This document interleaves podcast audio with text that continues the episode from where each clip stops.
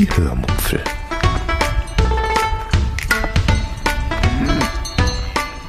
Aus dem Tagebuch einer Allgäuerin.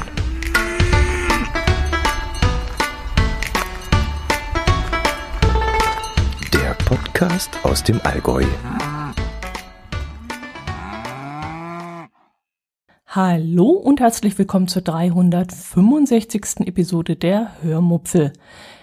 Heute erzähle ich euch von der Papstaudienz in Rom, an der wir teilgenommen haben und von unseren Prime-Erfahrungen. Viel Spaß beim Hören. Ja, ich klinge noch ein wenig belegt, weil es ist frühmorgens vor der Spätschicht und ich dachte, ich setze mich mal her und nehme gleich eine Episode auf. Außerdem war ich jetzt dieser Tage ein wenig erkältet. Oh ja, da kriegt man gleich ein bisschen Bammel, wenn man plötzlich merkt, dass die Nase schnupft und der Hals beim Schlucken Schwierigkeiten macht.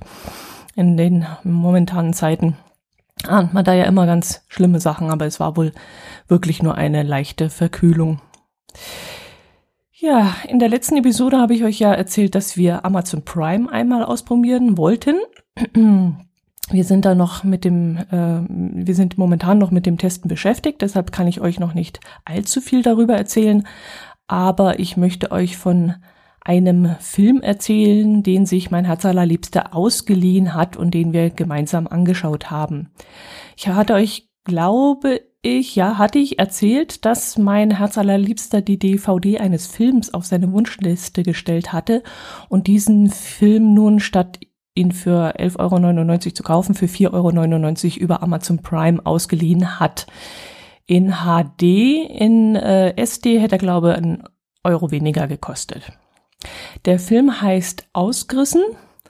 Mein Herzallerliebster kam auf ihn, weil er den Podcast Mensch Otto gehört hatte, in dem die beiden Schauspieler, wenn man sie so nennen kann, zu Gast waren.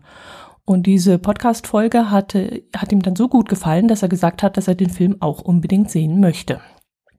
Ausgerissen in der Lederhosen nach Las Vegas ist ein Road-Movie oder soll vermutlich einer sein. Äh, in dem Film fahren zwei Jugend, junge Niederbayern von Dahorm, also da, wo sie halt wohnen, nach Las Vegas und zwar mit zwei 50 Jahre alten Mopeds. Die zwei Fahrzeuge fahren, glaube ich, auch nicht schneller als 50 kmh, wenn ich das richtig mitbekommen habe. Aber um die Mopeds geht's in dem Film auch gar nicht so wirklich, sondern eher um die zwei jungen Burschen, die Amerika durchqueren und dabei nicht nur auf interessante Menschen treffen, sondern auch richtig schöne Landschaften sehen. Die beiden Schauspieler in Anführungszeichen sind zwei Brüder, die den Film auch selbst produziert haben. Die äh, Aufmachung des Films versucht immer ein wenig den Eindruck zu vermitteln, als hätten sie ihn auch selbst während der Reise eins zu eins gedreht.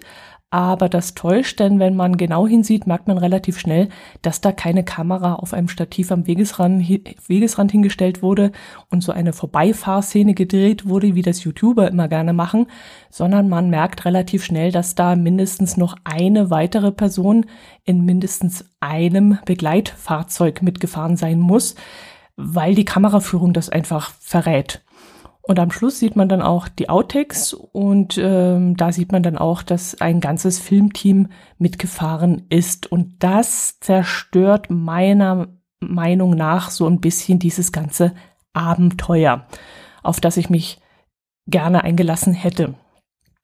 Ja, und das war dann auch das, was ich sehr schade fand. Ich dachte im Vorfeld, ich sehe jetzt zwei ganz coole Typen, die mal ganz lässig mit zwei Mopeds durch Amerika gefahren sind und irgendwie ist es dann doch nur so eine Art begleitete Reise und das eigentliche Abenteuer ist eigentlich irgendwie gar keins, finde ich. Also ich hatte irgendwie das Gefühl, verarscht worden zu sein, muss ich schon so sagen. Mm, dass der Film professionelle Hilfe bekommen hat, merkt man eigentlich auch daran, dass gleich am Anfang ein paar bekannte bayerische Schauspieler mitspielen also wirklich spielen, ihre Rolle spielen, nämlich Monika Gruber und Hans Stadelbauer. Und das war eben der Grund, warum mir der Film nur mittelmäßig gefallen hat. Es war halt doch nur ein Schauspiel und kein cooles Abenteuer. Und wie hat es einer auf, auf Amazon richtig beschrieben in einer Rezension? Der Film weiß nicht, was er sein will. Und das fand ich sehr, sehr passend. In dem Podcast von Mensch Otto erzählen sie dann auch, dass sie auf einen echten Bandito getroffen seien. Und aufgrund dessen, dass der ganze Film doch irgendwie geschauspielert war, habe ich ihnen das zum Schluss auch nicht mehr abgenommen. Äh, als ich dann diesen Bandito gesehen habe und ähm, dieses Gespräch da aufgezeichnet wurde, äh, ich hatte so ein bisschen das Gefühl, das ist alles jetzt getürkt und ja, ich war ein bisschen enttäuscht. Nichtsdestotrotz, der Film hat auf Amazon viereinhalb Sterne bei fast 400 Bewertungen und wer nicht ganz so hohe Erwartungen hat wie ich, dann äh, kann ich ihm den Film durchaus empfehlen. Ich verlinke ihn euch mal in den Shownotes. Ähm, wie gesagt, man kann ihn für 11,99 Euro kaufen oder für 4,99 Euro in HD oder 3,99 Euro in SD ausleihen. So mein letzter Stand, wo ich nachgeguckt hatte. Gut. Als ich euch das letzte Mal von unserem Urlaubsvideo erzählt habe, war ich ja bei Neapel stehen geblieben und wollte euch noch von Rom und der Papstaudienz erzählen. Das mache ich dann jetzt. Auf dem Heimweg von Neapel haben wir in Rom zwischengestoppt und zwar auf dem Campingplatz Flaminio Village. Als ich im Video die Aufnahmen von diesem Campingplatz gesehen habe, bekam ich richtig große Augen und musste, ja, und habe so gedacht, what, wo waren wir da? Wo war das? Wer hat das gedreht? Wo war ich da? Denn ich konnte mich absolut nicht mehr daran erinnern, dass wir auf diesem Campingplatz übernachtet hatten. Diese Erinnerung war völlig aus meinem Kopf gelöscht worden.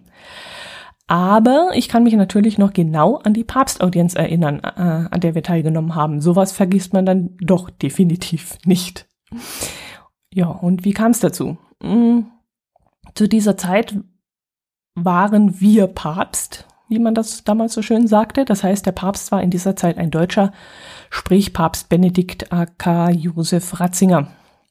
Und das nahmen wir dann auch zum Anlass, uns mal so eine Audienz anzuschauen. Sonst wären wir vermutlich noch nicht dorthin gefahren oder niemals dorthin gefahren.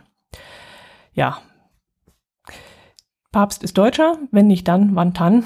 Wir haben uns dann darum bemüht, Karten zu bekommen. Ja, jetzt müsst ihr euch so eine Audienz so vorstellen, dass man da einen Termin beim Papst, äh, nicht so vorstellen, dass man da einen Termin beim Papst in seinem Audienzzimmer bekommt oder so. Nee, das ist ein, ein riesiges Spektakel und findet vor dem, äh, vor dem Petersdom auf diesem riesigen Petersplatz statt. Und dazu, dahin kommen Tausende von Menschen. Dazu sollten wir damals, äh, so hatte ich dann mich informiert, Eintrittskarten besorgen, die allerdings kostenlos waren. Aber offensichtlich wollte man damit so ein bisschen die Besucherströme lenken und deshalb sollte jeder Teilnehmer eine solche Karte vorweisen können. Diese Karten gab es im Deutschen Pilgerzentrum, ähm, das in der Nähe des Petersplatzes liegt. Ich glaube so 100, 200 Meter davon entfernt, wenn ich mich richtig erinnere. An die Karten selbst kann ich mich nicht mehr erinnern. Ich weiß gar nicht, ob wir überhaupt welche bekommen haben. Ich weiß nur noch, dass wir in diesem Pilgerzentrum waren und äh, uns da versucht haben, mit Englisch durchzuschlagen, bis wir dann festgestellt haben, dass da deutschsprachige Personen äh, beschäftigt waren, also entweder ähm, welche von der Schweizer Garde oder durch Zufall äh, arbeiteten da auch Deutsche. Am Nachmittag war dann die Audienz und man hat uns empfohlen, rechtzeitig dort zu sein, um einen Sitzplatz bekommen zu können.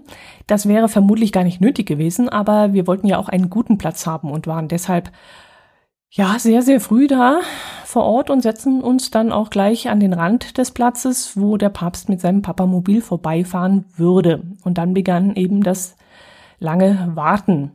Ich weiß nicht mehr, wie lange wir da warten mussten, bis es losging, aber es kam mir ewig vor, war es eine Stunde, waren es sogar zwei, waren es zweieinhalb, ich weiß es echt nicht mehr, aber es kam mir ewig vor. Es war dann auch noch ein sehr heißer Tag und die Sonne brannte vom Himmel. Wir hatten natürlich wieder einmal nichts zum Trinken dabei, da sind wir immer sehr nachlässig und hatten dementsprechend schrecklichen Durst. Außerdem äh, hatten wir zwar eine ähm, Kopfbedeckung auf, also ähm, aber viele der richtigen Pilger um uns herum hatten Regenschirme mitgenommen, was wirklich sehr klug war, weil diese dann doch wesentlich angenehmer vor der Hitze, Hitze geschützt haben. Was ich damals wahnsinnig faszinierend fand, war die Tatsache, dass um uns herum gefühlt zwei Dutzend verschiedene Sprachen zu hören waren. Also nicht nur Deutsch, Englisch und Italienisch, was man ja in Rom allgemein hin viel hört, sondern alle möglichen Sprachen, die ich teilweise gar nicht zuordnen konnte. Es waren viele Reisegruppen dabei, also viele Nonnen und Schwestern, also sowohl schwarz gekleidet als auch verkleidet, äh, als auch weiß gekleidet. Und auch äh, viele Gruppen waren dabei, die von einem Pfarrer begleitet wurden. Also so Pilgerreisende nehme ich jetzt mal an. Und alle warteten in dieser schrecklichen Hitze auf diesen einen Mann, dem Papst. Und als er dann kam, war das eine ganz seltsame Stimmung, die da in der Luft lag. Ich kann es euch gar nicht richtig erklären, wie sich das anfühlte. Hm. Ich kannte mal einen Reisebusfahrer, der mit äh, Gott und der Kirche nicht viel am Hut hatte und der hat mir mal versucht zu erklären, wie das ist, wenn man nach Lourdes fährt. Er meinte damals, er könnte es sich nicht erklären, aber das sei ein ganz besonderer Ort mit einer Aura, die wahnsinnig faszinierend sei. Und so wie der Busfahrer damals versuchte, mir diese Stimmung zu erklären, so geht es mir jetzt, wenn ich euch erklären möchte, was da bei dieser Papstaudienz in der Luft gelegen hat. Das war wirklich so ein ganz seltsames Magic, kann man dazu nicht sagen. Flimmernd in der Luft kann man auch nicht sagen. Auch diese, dieses Vakuum trifft es nicht. Also es war wirklich diese, diese Aura, die, ähm, ja, die Aura. Das, das trifft es wohl am besten, denke ich. Also wirklich wahnsinnig faszinierend. Es war etwas Einmaliges, was ich da erlebt habe. Ja, der deutsche Papst fuhr dann erst einmal mit dem Papamobil über den Petersplatz und segnete dann alle, mm, die da so am Wegesrand rechts und links standen. Äh, ich nehme an, dass er segnete. Ich kenne mich da jetzt nicht unbedingt aus. Jedenfalls hob er in alle Richtungen die Hand in die Luft und dann wurden, ähm, während der Papst vorne auf seinem thronartigen Stuhl langsam Platz nahm, das dauerte eine Weile, bis er aus dem Papamobil ausgestiegen war und zu seinem Stuhl dahingegangen ist, äh, wurden dann verschiedene Reisegruppen begrüßt. Irgend so ein deutschsprachiger oder deutschsprechender Bischof oder irgend sowas las dann vor, dass äh, ja diese und jene Gruppe von Landtagsabgeordneten aus Mecklenburg-Vorpommern anwesend seien und diese oder jene Schulklasse von irgendeinem deutschen Gymnasium sei da und wurde, äh, wurde dann halt eben äh, separat benannt und begrüßt. Dann äh, betete der Papst las dann anschließend auf Italienisch eine Geschichte aus einem Testament vor. Ich weiß nicht, ob das alte oder neue. Ich kenne mich da nicht aus. Mm, zwischendrin spielte dann noch Musik, die sich auch irgendwie ungarisch oder so anhörte. Da war also eine Musikgruppe angereist und diese durfte dann vor dem Papst spielen und dann, ähm, ja, war das für die natürlich etwas ganz Besonderes. Und dann wurde die Geschichte, die der Papst zuvor auf Italienisch vorgelesen hatte, von ihm nochmal auf Deutsch vorgelesen. Glaube ich jedenfalls. Ich verstehe wirklich nur sehr, sehr wenig Engl äh, Italienisch. Aber es kam irgendwas von Jakobus und von der Apostelgeschichte vor und so. Und das klang auf Italienisch ähnlich wie auf Deutsch. Also nehme ich an, hat er diese Geschichte zweimal vorgelesen. Ich weiß nicht mehr, wie lange die Audienz gedauert hat. Hm, lasst es eine Stunde gewesen sein, vielleicht waren es auch anderthalb. Ich weiß es wirklich nicht mehr. Jedenfalls äh, verlief sich die Menschenmasse dann im Anschluss und äh, dann haben wir uns auch auf den Weg gemacht und zwar mh, hm, zu den Vatikanischen Museen inklusive Sixtinische Kapelle. Beim Schauen des Urlaubsvideos habe ich mich im Nachhinein ein bisschen gewundert, warum das, warum es da so leer war. Wir haben also schon Zeiten erlebt, da standen die Menschen an der gesamten Mauer hinten entlang vom, von der ähm, Vatikanstadt, glaube ich. Das muss die ähm, um, Umzäunung da sein, die Umgrenzungsmauer. Das waren bestimmt so 100, 200 Meter lange Schlangen, um die, äh, damit sie in die Museen kommen können. Und wir sind damals aber schnurstracks da reinmarschiert, ohne Wartezeit, ohne Probleme und ich kann mich dran erinnern, dass ich mich gewundert habe und noch gedacht habe, ob wir hier richtig sind. Haben wir jetzt den falschen Eingang genommen, werden wir jetzt gleich wieder zurückgeschickt und plötzlich standen wir auch schon drin. Ich meine, es war mitten im Sommer, als wir da waren. Da ist ja rum äh, wirklich so heiß, dass es nicht zu empfehlen ist, dort Sightseeing zu machen. Aber ähm, offensichtlich haben wir den richtigen Zeitpunkt erwischt. Es war zwar heiß, aber die Leute sind halt aus der Stadt geflohen oder viele Reisegruppen haben dann auch ihre Reise in den Herbst verlegt vielleicht und dadurch ähm, war es wirklich sehr leer in der Stadt. Aber all die Menschen, die vorher auf dem Petersplatz waren, die hätten ja eigentlich auch die Museen füllen können. Das waren ja wirklich, keine Ahnung, zwei, dreitausend mindestens. Hm, vielleicht waren die dann auch schon wieder abgereist. Vielleicht war deren Highlight einfach nur die Papstaudienz. Ja, an die Vatikanischen Museum kann ich mich nicht mehr so gut erinnern. Nur noch die Videos, ähm, nur durch die Videos weiß ich eigentlich noch, dass da ähm, riesige gestickte Teppiche an den Wänden hingen, die so Landschaften gezeigt haben und eine Weltkarte und so. Äh, sonst hätte ich mich daran nicht mehr erinnert, aber aufgrund des Videos kam das wieder in mein Gedächtnis. Ja, und die vielen Marmorstatuen, die da rumstehen, ähm, ja, da konnte ich mich eigentlich auch gar nicht mehr dran erinnern. Aber an die Sixtinische Kapelle erinnere ich mich noch ganz genau. Das war natürlich mein persönliches Highlight. Ich glaube, bin mir aber nicht mehr sicher, dass wir dort drin eigentlich nicht hätten filmen dürfen. Wenn ich die Kameraperspektive richtig deute, aus der mein Herz allerliebster heraus gefilmt hat, dann denke ich, das war wirklich so, denn es sah so aus, als ob er so von unten heraus aus Bauchhöhe gefilmt hätte. Ich muss mal schauen, ob ich noch ein paar Fotos gemacht habe oder ob auch das verboten war, denn ich kann mich nicht aktuell erinnern, dass ich da fotografiert hätte. Ich glaube, es war verboten. Jedenfalls fand ich den Raum wirklich ähm, faszinierend, erstaunlich klein allerdings. Also ich hätte ihn mir wesentlich größer vorgestellt. Und ich fand es cool, diesen Raum, in dem ja wohl der jeweils neue Papst gefehlt wird, einmal in Live sehen zu können. Ja, da sitzen eigentlich dann die ganzen Kardinäle, die dann an einem langen Tisch, so vermute ich jetzt mal, beraten, wer der beste Papst sein könnte. Und das, allein dieser Gedanke, den fand ich schon sehr, sehr cool. Ja, sehr spannend. Apropos Museum.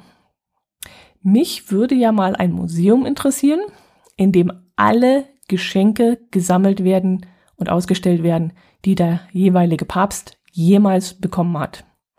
Der Papst bekommt ja wahnsinnig viel Besuch von irgendwelchen Politikern, Vereinen, Würdenträgern und so. Und alle bringen ja immer irgendwelche Geschenke mit. Da sollen ja ganze äh, E-Autos und äh, irgendwelche Harley Davidson drunter gewesen sein, habe ich gelesen aber ähm, halt auch einfache Dinge wie irgendwelche Holzschnitzereien, Medaillen und, so ein Zeug. Und das würde mich jetzt echt mal interessieren, wo das Zeug grundsätzlich landet, was mit dem passiert. Und vor allem, wenn man sowas ausstellen würde, was da vielleicht für ein Krusch teilweise dabei ist oder auch echt äh, coole Sachen dabei sind, das würde mich wahnsinnig interessieren. Ja, das war das. Ähm, wir waren damals zu einer Zeit dort, als Deutschland gegen Italien im Halbfinale der Fußball-WM gespielt hat und dabei, ich glaube, 0-1 verloren hat. Bin mir jetzt nicht mehr sicher. Wir waren damals auf dem Campingplatz beim äh, Public Viewing abends, mm, was für uns nicht unbedingt witzig war. Wir waren nämlich damals die einzigen drei, die nicht mitgejubelt haben, wenn die Italiener irgendwelche Chancen vor dem deutschen Tor hatten. Und dementsprechend auffällig waren wir dann natürlich. Ja, warum drei? Weil neben uns noch ein einzelner deutscher Urlauber saß, äh, den wir zwar nicht kannten, aber eben auch erkannten, nämlich daran, dass auch er nicht jubelte, wenn die Italiener jubelten. Äh, okay, da waren noch zwei Franzosen, also mein Herz allerliebster hat dann noch zwei Männer gefilmt, offensichtlich Franzosen, die vor uns saßen, weil der eine Franzose ganz wild gestikulierend auf den zweiten einsprach. Und wir hatten damals äh, sehr amüsiert zugeschaut, weil ähm, der Typ A gar nichts von dem ganzen Fußballspiel mitbekommen hat und B so dermaßen mit dem ganzen Körper gesprochen hat, dass wir so dermaßen grinsen mussten. Also ein Deutscher würde niemals so mit vollem, vollem Körpereinsatz reden und das war ähm, sehr auffällig und sehr lustig zu beobachten. Das hat uns gefallen und deswegen hat mein Herz allerliebster den jungen Mann aufgenommen. Diese beiden sind dann aber irgendwann aufgestanden, noch vor Spielschluss und sind dann gegangen und wir saßen dann hm, bis zum Ende, bis die Italiener gewonnen hatten und uns eben aus der WM geworfen hatten. irgendwann merkte dann eine Gruppe von Frauen, italienischen Frauen, dass wir Deutsche sind und haben sich dann vor uns auf Tischen und Stühlen aufgebaut und gegen uns irgendwelche italienischen Lieder angesungen. Mein Herz allerliebster hat dann seine Filmkamera eingepackt, weil die Situation dann schon ein wenig, ja, einen brenzligen Touch bekommen hat. Und wir haben uns dann äh, dezent zurückgezogen, bevor diese, diese hexigen Weiber, die Hexigen, ganz eskaliert sind. Die Italiener haben dann, glaube ich, im Finale gegen Frankreich gespielt und haben da verloren. Ja, genau. Frankreich ist in dem Jahr, glaube ich, Weltmeister geworden. Und da hätte ich dann gerne die italienischen Weibsbilder auf dem Campingplatz gesehen.